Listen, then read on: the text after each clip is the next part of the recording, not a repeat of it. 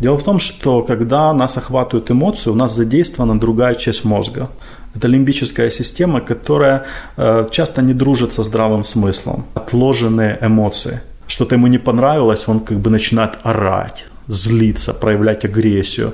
А она потом еще говорит, не мешай мне проявлять эмоции. Вас раздражает, когда вас к вам опаздывают на встречу? А почему тебя это злит?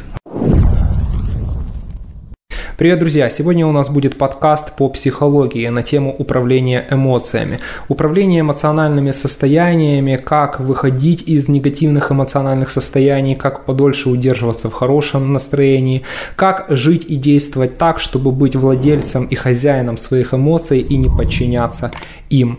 Потому что качество жизни – это, как известно, качество эмоций. Об этом мы сегодня поговорим с психологом, с человеком, который является директором института между Международного института эмоционального интеллекта, правильно, школы эмоционального интеллекта, автором книги «Управление эмоциями». А, Дэн Дубравин сегодня у нас в гостях. Спасибо большое, что приехали. Добрый день, с удовольствием. А, хотелось бы начать вот с такого э, вопроса. Человек, который вот поверхностно разбирается в психологии, а, он, как правило, э, думает, что, ну, он, как правило, знает, что э, подавлять в себе эмоции неправильно, потому что это потом перерастает в какие-то психосоматические проблемы. И вместе с тем проявлять эмоции на всю катушку тоже неправильно, поскольку бывает, проявишь эмоции, а потом об этом жалеешь или, или стыдно на следующее угу. утро.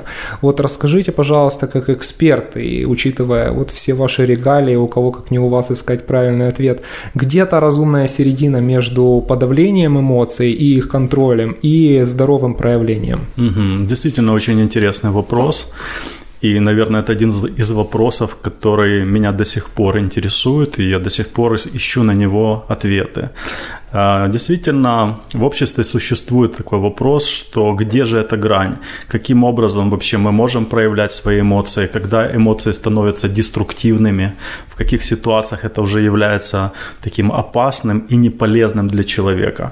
А, в эмоциональном интеллекте есть определенные маркеры, которые показывают, вот где, где эмоциональное состояние еще является конструктивным, а где оно переходит уже в деструктивную форму. Эм, тут основной момент в следующем, что, наверное, ни у кого не возникает вопросов с тем, что эмоциями нужно управлять, правильно? То есть уже все наверняка поняли, это прочувствовали, знают, что это важная компетенция в современном мире. Но, к сожалению, многие путают люди управление эмоциями с подавлениями эмоциями.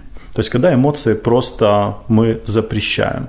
И вот в детстве можно слышать такие обращения родителей к детям. Вот, возможно, вы слышали, что не плачь, не смейся так громко, не ори, не злись. И ребенок э, для того, чтобы быть хорошим для своих родителей, он может вообще решить, что лучше эмоции не проявлять вообще никак. Есть лучше их подавить, и тогда я буду более удобный, комфортный и, соответственно, более любимый для своих родителей. И вот в дальнейшем человек живет с отрезанными эмоциями. То есть, когда он отдельно, его эмоции отдельно. То есть, можно сказать, что такое э, полностью подавлено. И вместе с этим подавлением эмоций человек теряет очень большой кусок жизненной энергии. Потому что эмоции – это большая энергия, которая нам дана природой. И отрезав от себя эту энергию, человек утрачивает мотивацию. Мотивацию двигаться, действовать, получать удовольствие от жизни. Даже такие простые вещи, просто радоваться. Порадуйся, что ты это достиг. Порадуйся, что ты это сделал. Порадуйся, что у тебя это есть. То есть человек, ну, ему сложно э, такую давать оценку, потому что он скорее мыслит в позиции это правильно, неправильно, это нужно, не нужно, это полезно, не полезно мне. Другая крайность по отношению с эмоциями есть, когда ограничителей вообще нет человек максимально реактивен в своих действиях. То есть вот у него что-то, что-то ему не понравилось, он как бы начинает орать злиться, проявлять агрессию. Или, например, что-то он э, утратил, какую-то важную вещь для себя, что-то не получил, и он может плакать, как бы, да, от какой-то совершенно, казалось бы, ну, незначительной вещи. То есть его эмоции могут прыгать как э, на протяжении часа, как маятник раскачанных. То есть от, от ярости до страсти, до счастья, до полной апатии и печали. И это другая крайность. То есть первая крайность – это когда полностью подавленные эмоции, полностью, так сказать, под контролем в таком в, в плохом смысле этого слова – Вторая крайность, они абсолютно бесконтрольные. Поэтому, если мы говорим про вот эту грань, то, как всегда, она посерединке. То есть точно подавление эмоций – это не, не есть лучшим способом для управления. Подавление эмоций – это всегда бомба с часовым механизмом. То есть нельзя подавлять бесконечно. То есть рано или поздно у человека может насобираться внутри такой избыточный эмоциональный потенциал, так называемый, и потом какая-то незначительная ситуация. Там она не туда повесила полотенце, или он на 10 минут опоздал – и происходит что? Такой бух, взрыв. Да? Вот взрыв, для, чтобы эти эмоции вышли наружу. А она потом еще говорит, не мешай мне проявлять эмоции. Да, да, не, что, ты меня, э, что ты меня осуждаешь за мои эмоции. Происходит вот такой взрыв. И следствие, результат этого взрыва, это человек приходит в определенное эмоциональное равновесие. Просто вокруг может быть пепелище, вокруг может быть ситуация, когда в результате такого выплеска я мог такое наговорить, такое сделать, о последствиях которых я буду потом сожалеть, да, и окружающие меня увидят, ну, с нехорошей стороны. Поэтому э, тут важно понимать, что, где, в каком количестве я могу, я могу сделать. Например, э, эмоциональная сфера, она точно поддается регулированию. И ты понимаешь, например, что есть уместные эмоции в ситуации, а есть неуместные эмоции в ситуации. То есть, когда, например, э, ты злишься, да, у тебя какая-то агрессия появляется, но ты понимаешь, что если ты сейчас эту агрессию проявишь, то это ни к чему хорошему не приведет. То есть это не приведет тебя к желаемому результату. Это, не, это разрушит отношения, это испортит твою репутацию, это снизит уважение или доверие к тебе окружающих людей. Но агрессия у тебя это есть. Что в таком случае делать? Есть э, в эмоциональном интеллекте такие техники, которые называются отложенные эмоции. То есть, когда мы понимаем, что сейчас, например, мне неуместно проявить мою злость, например, человек сидит на совещании с руководителем, и руководитель его критикует по какому-то несправедливому вопросу. Но для сотрудника очень важно сохранить это место, для него очень важно сохранить работу и отношения с этим руководителем. Поэтому он как бы соглашается, он как бы осознает, что он злится неприятно, он берет такую паузу для себя, что сейчас я не проявлю эти эмоции. Но потом, когда он выходит, то есть в доверительной среде или когда он находится сам с собой, он эти эмоции может выплеснуть, там, постучать по столу, как бы покричать где-то, что-то может быть разбить, потому что эти эмоции, которые возникли, они должны выйти. Потому что если они не выйдут, то они все равно выйдут. Просто в большем масштабе спустя какое-то время совершенно неадекватном, неадекватном способе. Поэтому, э, говоря про проявление эмоций, нужно знать в какой ситуации, в какой дозе и для какой цели тебе это необходимо делать. И все ли эмоции полезны в плане их проявления? Или некоторые эмоции все-таки стоит держать при себе? Ну, приведу, например, пример. Вот я водитель, езжу на машине, и бывают э, ситуации разные, неприятные на дороге. И я для себя понял, да даже не на дороге, а вот просто бывает, кто-то нахамил, там продавец, например, берет и хамит. И я для себя понял, что если я просто уйду, меня это потом как бы гложет. Угу. Вот у меня эта ситуация, я ее потом прокручиваю в голове, и мне что-то так хочется как бы туда вернуться. Я думаю, блин, надо было вот так и вот так сказать. И я для себя понял, что нужно, а когда хочется поругаться, нужно обязательно поругаться. Угу. И вот когда я поругался, даже если я мог себя там лучше повести в тот момент, но угу. я потом думаю, блин, я красавчик, я все-таки поругался. И эта вот ситуация, она осталась там. Угу. Вот. И то есть это с точки зрения проявления эмоций правильно, если это не несет каких-то плачевных последствий. Да. Когда мы проявляем эмоции, я очень рекомендую задать себе три вопроса. Вот я их называю буквально три золотых вопроса. Первый вопрос. Какую цель я сейчас хочу достигнуть в коммуникации? Второе, что я сейчас чувствую? И третий вопрос, какие мои действия помогут мне достигнуть этой цели? Дело в том, что когда нас охватывают эмоции, у нас задействована другая часть мозга. Это лимбическая система, которая э, часто не дружит со здравым смыслом. Часто не дружит с логикой, не дружит с чем-то полезным, что есть до нас. Она действует по очень примитивным сценариям. Часто эти сценарии вот вписываются в три реакции. Это бей, беги или замри.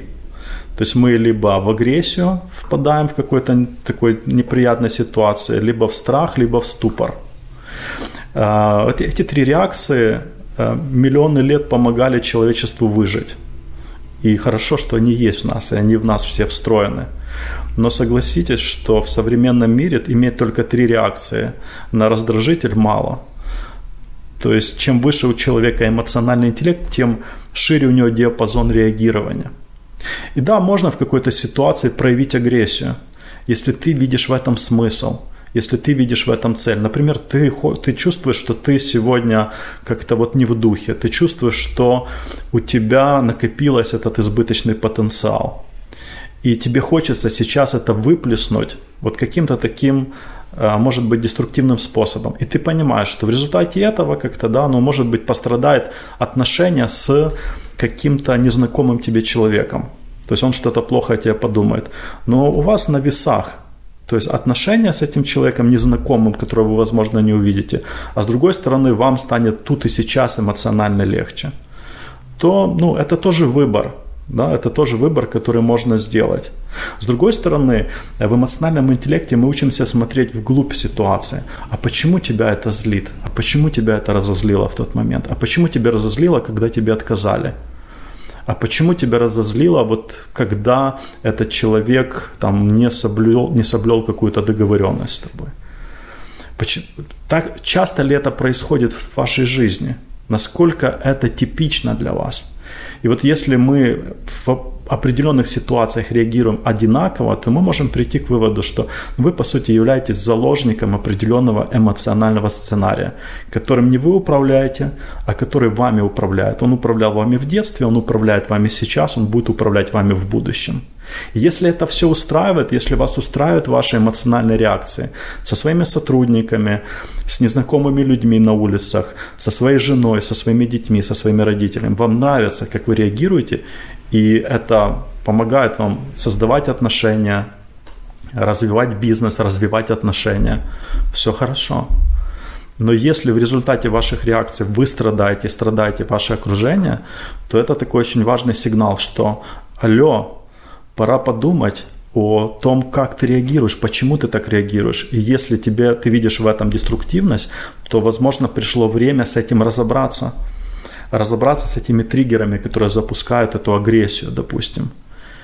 И э, проработать это таким образом, чтобы снизить количество ситуаций, которые могут реально тебя вывести из себя. А как это проработать? Для этого существует э, множество техник, которые мы используем множество техник. То есть начиная с того, что мы вначале осознаем свои эмоции, дальше мы начинаем понимать, как мы интерпретируем происходящее событие, потому что наши эмоции очень часто возникают в результате интерпретации, которую мы даем ситуации.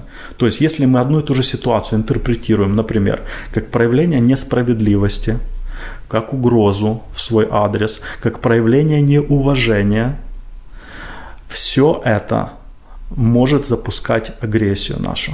То есть мы можем быть очень чутки к этим моментам. И, например, мы можем э, менять эти триггеры. К примеру, вот когда-то давно, когда человек опаздывал ко мне навстречу, меня это очень сильно раздражало. Вас раздражает, когда вас к вам опаздывают навстречу? Ну, почти нет. Почти, а меня сильно раздражало. И вот в какой-то момент это достигло уже апогея. То есть, когда человек опоздал на 10 минут – он, я дождался его, встал и сказал, наша встреча закончена. И ушел. я понял, что ни он, ни я от этого не выиграл. То есть я его таким способом хотел вроде как наказать. Но это минус и мне, и ему. То есть мы, у нас не случилась встреча, у нас не случилось возможности, которые могли бы быть. И тогда я задумался, а почему я так злюсь? Почему есть люди типа вас, Валерий, которые не злятся, а я злюсь? И оказалось, когда я копнул чуть-чуть глубже, оказалось, что для меня, если человек ко мне опаздывает, это равно проявление неуважения ко мне. То есть я так думал. А уважение ко мне в тот момент было не особо важно. То есть, по сути, ко мне человек не просто опаздывал, а он тем самым проявлял свое неуважение. Ну, вы, по крайней мере, так думали. Я так думал, это в моей реальности. И потом, когда я начал исследовать эту тему, оказалось, что это вообще не так. Что есть такая способность пунктуальность, что есть люди, у которых эта способность развита, а есть люди, у которых эта способность не развита. Если у человека развита пунктуальность, то он как-то ну, приходит вовремя. Если не развита, то он может меня сто раз уважать, но у него все равно могут находиться какие-то причины для того, чтобы на встречу не приходить. Я развел эти понятия уважение и опоздание ко мне на встречу. И как только э, это удалось проработать, когда человек ко мне приходит и он опаздывает, я на это реагирую уже намного спокойнее. То есть я не скажу, что меня это прям радует сильно, но точно уже нету той реакции, которая была до этого. Вот это один из примеров, как можно проработать ситуацию для того, чтобы э, намного мягче реагировать на подобные раздражители. Хорошо, скажите, пожалуйста, вот есть такая книга э, Джо Диспенза «Сила подсознания», э, в которой автор пишет о том, что есть эмоции, они накапливаются в теле. Ну, по сути, это звучит вроде как логично, потому что каждая эмоция, она сопровождается выбросом какого-то биохимического вещества, и по мнению автора это вещество, оно накапливается, накапливается, и если человек там склонен, например, кортизолить, да, склонен агрессировать, склонен раздражаться, то он как спорах загорается от малейшей искры. Угу. А есть ли какие-то техники, чтобы э, от этого как-то вот переходить от своего базового эмоционального состояния к другому, чтобы, например, стать более веселым по жизни, или стать более пофигистом, или стать менее там тревожным и так далее и тому подобное? Э, есть возможности это сделать. Самое главное – это мотивация. Да, как в том анекдоте про психологов. Знаете, сколько нужно психологов, чтобы закрутить лампочку? Чтобы поменять лампочку, да, да один, пом... если лампочка готова меняться. Если лампочка готова меняться. То же самое про человека. Если у человека есть э, четкая мотивация, что я хочу в себе изменить, как я хочу изменить свою эмоциональную особенность, это можно корректировать до определенного, до определенной стадии. То есть полностью изменить нельзя, потому что это упирается в наш темперамент. То есть темперамент, вы знаете, есть четыре типа темперамента, сангвиник, холерик, э, флегматик и меланхолик. Это есть тип нашей нервной системы. То есть это то, что дано нам от рождения. И дальше, исходя из того, какой у нас темперамент, кстати, вы знаете, какой ваш темперамент? Вы изучали этот вопрос? Ну да, я как-то проходил этот тест. Вот, вот исходя из того, какой у нас темперамент, мы можем, скажем так, чуть-чуть сбалансировать его. Например, если вы холерик по природе своей, и вы быстро загораетесь, у вас такой подвижный тип нервной системы, то есть вы очень быстро вспыхиваете, но и быстро остываете, то вам необходима компетенция эмоционального интеллекта, которая чуть-чуть вас балансирует. То есть это вот на языке эмоций, очень много эмоций, но очень мало рацио. И тут нужно добавить вот этого рационального, осознанности, определенной структуры знаний, чтобы выровнять эмоциональное и рациональное. Например, э, флегматик, у него больше рацио, то есть у него другая, это тоже сильный тип нервной системы, но там другой именно э, скорость переживания, там больше в голове человек находится. И такому человеку нужно наоборот чуть-чуть помочь научиться выражать эмоции, быть внимательным к чувствам другого человека. И вот за счет открытости эмоциональной выровнять баланс или, по крайней мере, приблизиться к вот этому эмоциональному равновесию. Эмоциональный интеллект, он говорит о том, что э, мы стремимся в развитии, чтобы у нас был баланс эмоционального и рационального. И только когда этот баланс выровнен, человек может по-настоящему быть и счастливым, и эффективным в отношениях, и очень целеустремленным, и при этом чутким к себе, к окружающим людям. То есть не терять вот эту человечность, не терять гибкость, не терять эмоциональность. То есть, по сути, то, что нас отличает от роботов. Правда ли, что все эмоции важны и все эмоции нужны? Или есть другая точка зрения, что негативное эмоциональное состояние вредны для человека? То есть надо максимально быстро из них выходить и типа они... Или это естественно и нормально, там, позлиться, потревожиться, пораздражаться. Угу. Это и создает контраст для положительных эмоциональных состояний. Вот вы правильно сказали, то есть что сколько времени – То есть можно позлиться. Все эмоции важны, все эмоции нужны. В природе есть семь базовых эмоций, и у каждой эмоции есть своя функция. В том же случае у злости и у гнева есть своя функция. Например, гнев нам нужен для того, чтобы мы могли отстоять какие-то свои границы когда они нарушены. Гнев дает нам колоссальную энергию для того, чтобы изменить что-то нежелательное на желательное. Но если мы постоянно находимся в ситуации, в состоянии гнева, то наш организм постоянно мобилизирован – то есть он, в нем определенные происходят гормональные процессы, даже если брать на уровне гормон.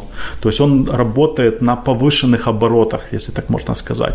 И люди, которые постоянно находятся в состоянии такой раздраженности, агрессивности, злости, у таких людей рано или поздно начинают случаться определенные физические болезни, расстройства, там связанные с сердцем, связанные с давлением, связанные с работой мозга, потому что тело, оно как-то ничего не, зап- не забывает, оно все помнит.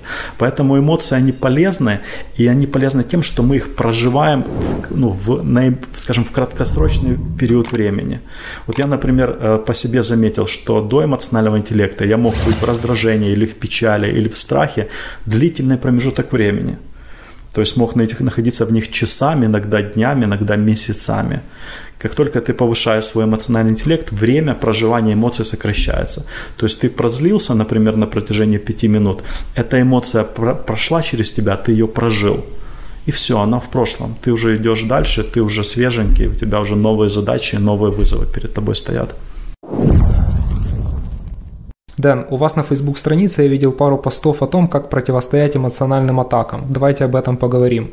Как противостоять эмоциональным атакам? Ну, например, вот на, на совещании, ну, не то чтобы там или орет босс, да, как, как в клипе Шнурова в Питере пить, или, например, там как-то больно тебя оскорбляет на совещании. Вот когда тебе хочется встать, ты думаешь, у меня, кстати, была такая ситуация, когда на меня босс наезжал, наезжал, наезжал, я думаю, вот я сейчас встану и скажу, я сейчас встану и скажу. И я встал и сказал, Конечно, я почувствовал себя красавчиком, но мне после этого пришлось там в течение недели уволиться, потому что уже было ни, никак работать. Как противостоять эмоциональным атакам? Либо дома а, вот, не, не в духе девушка, да, или у нее какой-то ПМС, и она начинает, как открыла рот, я думаю, сейчас я тебе скажу, собирай вещи и уходи. Сейчас я скажу, вот ты только закончишь, я скажу. Вот как вот с этим в этой ситуации с собой работать и что делать? Угу. Ну, вы правы, что эмоциональное насилие я это так называю, эмоциональное насилие, это очень распространенное в нашем мире. Э, люди же не выбирают слова, не выбирают выражения, особенно если они не занимались развитием своего эмоционального интеллекта. И часто можно слышать, что люди кричат на друг друга, повышают голос. Это такая форма насилия, психологическая атака. И тут нужно иметь э, такие специальные навыки для того, чтобы этому профессионально противостоять. Эти навыки могли появиться вот в ходе жизни, как просто иммунитет, который вырабатывается в, как, на какой-то раздражитель. Но если человек там редко с этим сталкивается, то такой иммунитет не выработается, и поэтому этому нужно обучить.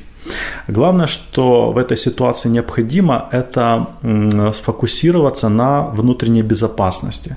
Чем выше у человека ощущение внутренней безопасности в любой ситуации, тем более он эмоционально и морально устойчив – если у нас очень легко запускаются вот эти вот базовые эмоции, там страх, гнев, э, ступор, тогда мы не сможем быть осознанны в ситуации. Когда мы повысили уровень внутренней безопасности, мы дальше можем работать с осознанностью, то есть четко осознавать, что сейчас происходит что сейчас я наблюдаю. То есть описать для себя, что сейчас я слышу человека, вижу человека, который на меня кричит. Что я сейчас чувствую, когда он это делает? Э, я начинаю злиться, или я начинаю пугаться, или я начинаю сейчас впадать в какой-то ступор. Когда мы начинаем подключать рефлексию, то есть задавать себе вопросы, это уже очень хорошая история. То есть мы активизируем ту часть мозга, которая отвечает за эмоциональный контроль.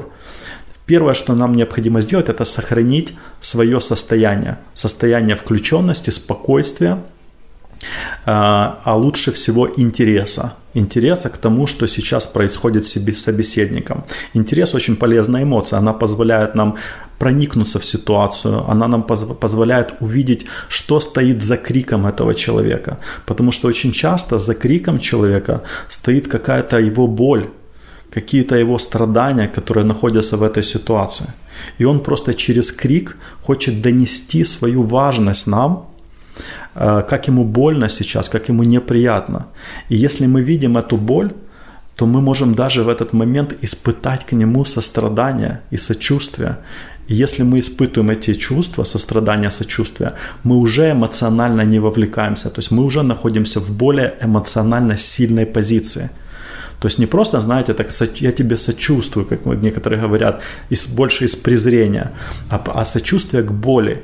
И когда мы начинаем говорить человеку, я вижу, что вы сейчас злитесь, я вижу, что вам сейчас это неприятно, то есть мы начинаем говорить про чувства другого человека, это его уже останавливает. Я много раз видел ситуации, когда я говорил о чувствах другого человека, и он как-то в этот момент, да, Пусть ты меня понимаешь. Когда мы начинаем говорить о его проблемах, э, вы злитесь, потому что я сейчас там сделал то-то, то-то, я не выполнил то-то, или я должен был это сделать, но не сделал. Да!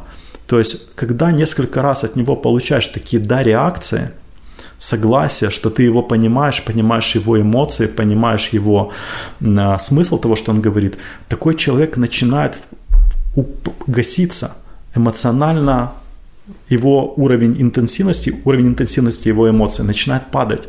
И он начинает переходить на более конструктивный диалог.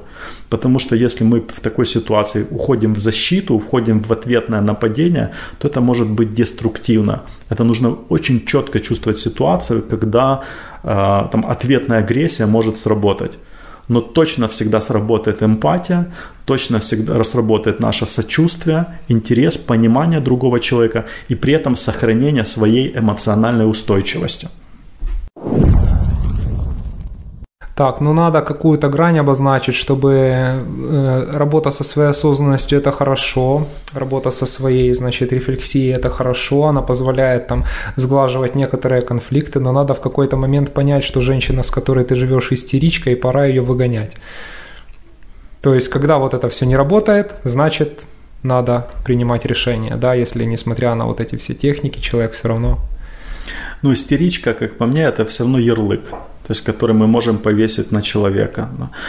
А вопрос в том, чтобы реагировать адекватно на реакции. То есть показывать, что для тебя важно, думать не только про себя, но думать еще про другого человека. Конечно, если вы живете с человеком, которому все равно на то, что вы чувствуете, на ваши отношения, на там, ваше будущее, на среду, в котором вы живете, то всегда есть выбор ну, и возможность уйти. Но, возможно, она с вами стала такой истеричкой. Возможно, именно с вами в отношениях она начала так себя проявлять. И, возможно, это может повторяться в каких-то новых и новых и новых отношениях. И, возможно, она такая стоит истеричка, потому что э, вы, не, вы ее не слышите, вы не слышите ее чувства, и она до, доходит до такого состояния, когда она уже вынуждена кричать, потому что на меньших частотах вы ее не слышите просто и это может просто повторяться из раза в раз. Поэтому э, все очень индивидуально. И я уверен, что если человека слышать, если говорить о чувствах друг друга, то до таких деструктивных э, вещей просто дело не дойдет. А, вы как основатель Международного института эмоционального интеллекта школы эмоционального интеллекта. Э, дайте свое определение этому очень популярному сегодня понятию, что это такое, чем эмоциональный интеллект является, чем не является, и как, очень-очень кратко, как его развивать или как прокачивать, и зачем, собственно. Угу. А, начну по порядку. Эмоциональный интеллект в нашей концепции, нашей школы, нашего института – это четыре основных компетенции человека. Первая компетенция – это способность осознавать и замечать свои эмоции.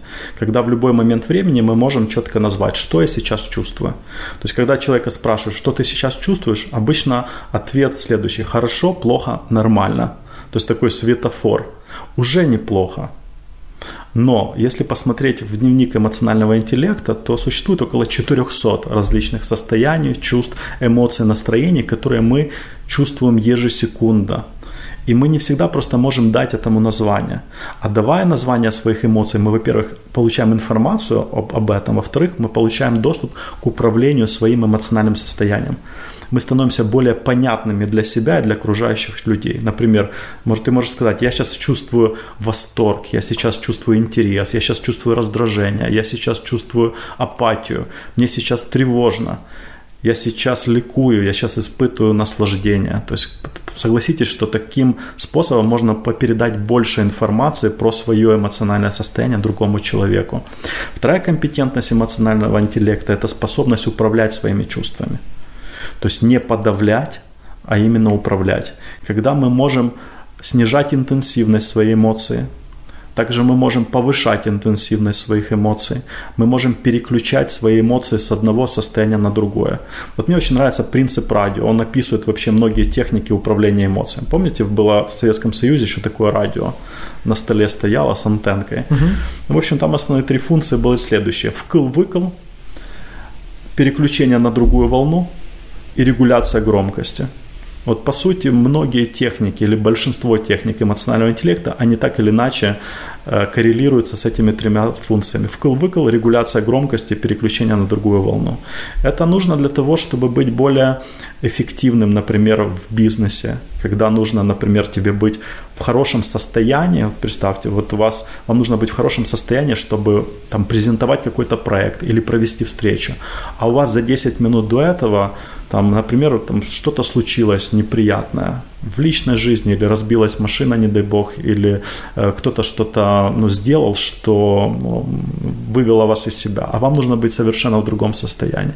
Вот нужно за 10 минут скорректировать свое состояние. Если вы умеете это делать, если вы можете это делать, это говорит о том, что вы хорошо владеете своими чувствами, у вас высокий эмоциональный интеллект в этом в этой компетенции.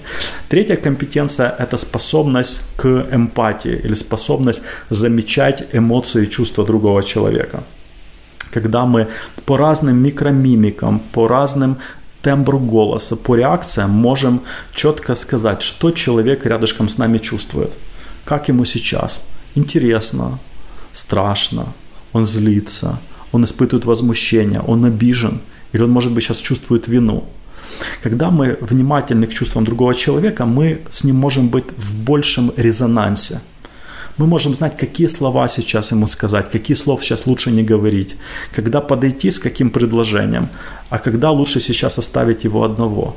То есть это все ну, обогащает нашу вот такую коммуникационную сферу с людьми. Мы становимся очень чуткими, внимательными, к разным мелочам, для которых для большинства людей они остаются вне кадра, а для нас они очень очевидны. И четвертая компетенция эмоционального интеллекта – это способность оказывать влияние на чувства другого человека. То есть, когда мы, например, можем и умеем рассказывать анекдоты, для того, чтобы вызвать радость.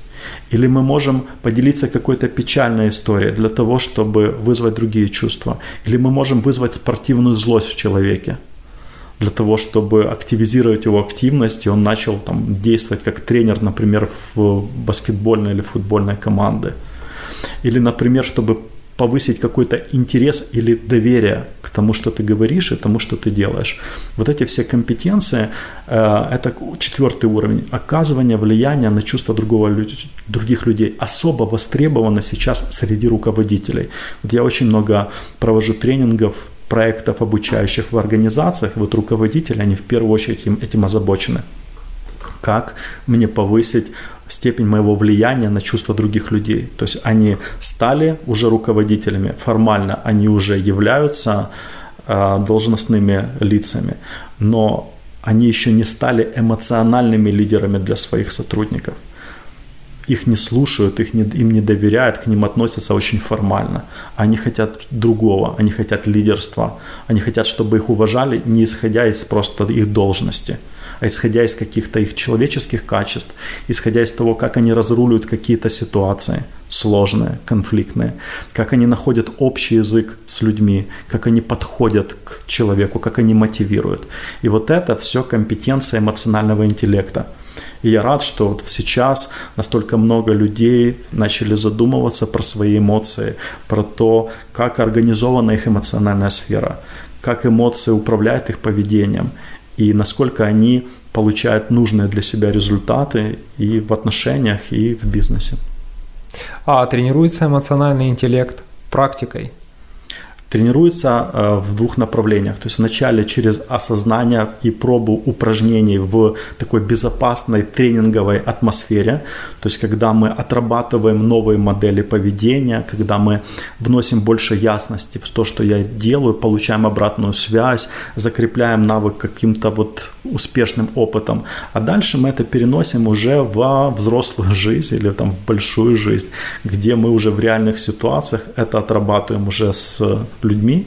И дальше как бы для себя отмечаем, насколько мне удалось этот навык э, проработать и закрепить, или мне еще нужно время для того, чтобы его докрутить, как мы говорим. Вот есть некие базовые эмоции, которые у человека, ну, не случаются кратковременно, а они происходят с ним длительное время. Вот человек, например, там очень долгое время тревожится, или человек там очень долгое время может быть печален. То есть там 70% времени на протяжении дня у него какая-то там подсознательная грусть. Вот. Э, и еще даже о чем я в большей степени хотел спросить, что характерно, например, для нашего времени, времени Инстаграма, времени, когда мы видим красивую жизнь других людей, людей, это зависть. А, как перестать завидовать и как работать с завистью. И, возможно, для мужчин будет актуально, как избавиться от чувства собственной ничтожности, когда ты смотришь на одноклассника, который там уже там миллионер или там чем-то или кем-то руководит, а ты, например, там обычный рабочий на заводе, и тебя это гложет, и ты понимаешь, что, блин, вот, вот, короче, и вместо того, чтобы как-то смобилизироваться и что-то в своей жизни менять, э, начинается такое само, самобичевание, самоуничижение, кризис среднего возраста. У девушек, кстати, наверное, я так полагаю, характерно, когда подруги все повыходили замуж уже, а я вот одна, меня никто не берет, 35 лет, все дела. Вот, вот как с этим работать? Чувство зависти. Да, чувство зависти – это всегда про обесценивание своей жизни – вот я на тренингах часто повторяю, что мы завидуем тогда, когда мы обесцениваем свою жизнь. У, у соседа всегда трава зеленее, у соседа всегда солнце ярче светит. И это может быть такой нашей особенностью людской, да, что мы начинаем больше смотреть на других, чем на свою жизнь. Свою жизнь не занимаемся, не улучшаем, не развиваем, а смотрим, как у других, и есть такая форма зависти. Я, зависть бывает двух видов, нужно об этом сразу же сказать. Бывает так называемая белая зависть или восхищение. Восхищение – это есть форма зависти. И есть черная зависть. Вот это есть пассивная или даже активная агрессия. То есть агрессия, которая возникает вследствие того, что а, мне нужно обесценить э, другого человека, его результаты, его заслуги, потому что я не могу принять, что у него это есть, у меня это нет. Это значит, что не со мной что-то не так, а с ним что-то не так. И тогда я начинаю так по злому завидовать, я его начинаю ненавидеть, думать, а, вот это он там наворовал или ему помогли, то есть это несправедливо. Я такой благородный, если бы был таким же, как он, у меня бы тоже было самое. Восхищение – это другая сторона зависти, то есть она как раз дает нам э, возможность, во-первых, отследить, какие мои потребности для меня важны. То есть через другого человека я могу заметить, что для меня в жизни является важным – Например, для меня важным, чтобы у меня были отношения, важным, чтобы у меня был там хороший транспорт, чтобы был место, где я живу, э, красивое, чтобы я мог там путешествовать. Какие-то вот мои потребности для себя я определяю. И дальше восхищение, оно дает нам некий такой вектор для развития. Вот я всегда говорю о том, что будьте осторожны и внимательны теми, кем вы восхищаетесь. Потому что рано или поздно вы будете на них становиться похожими.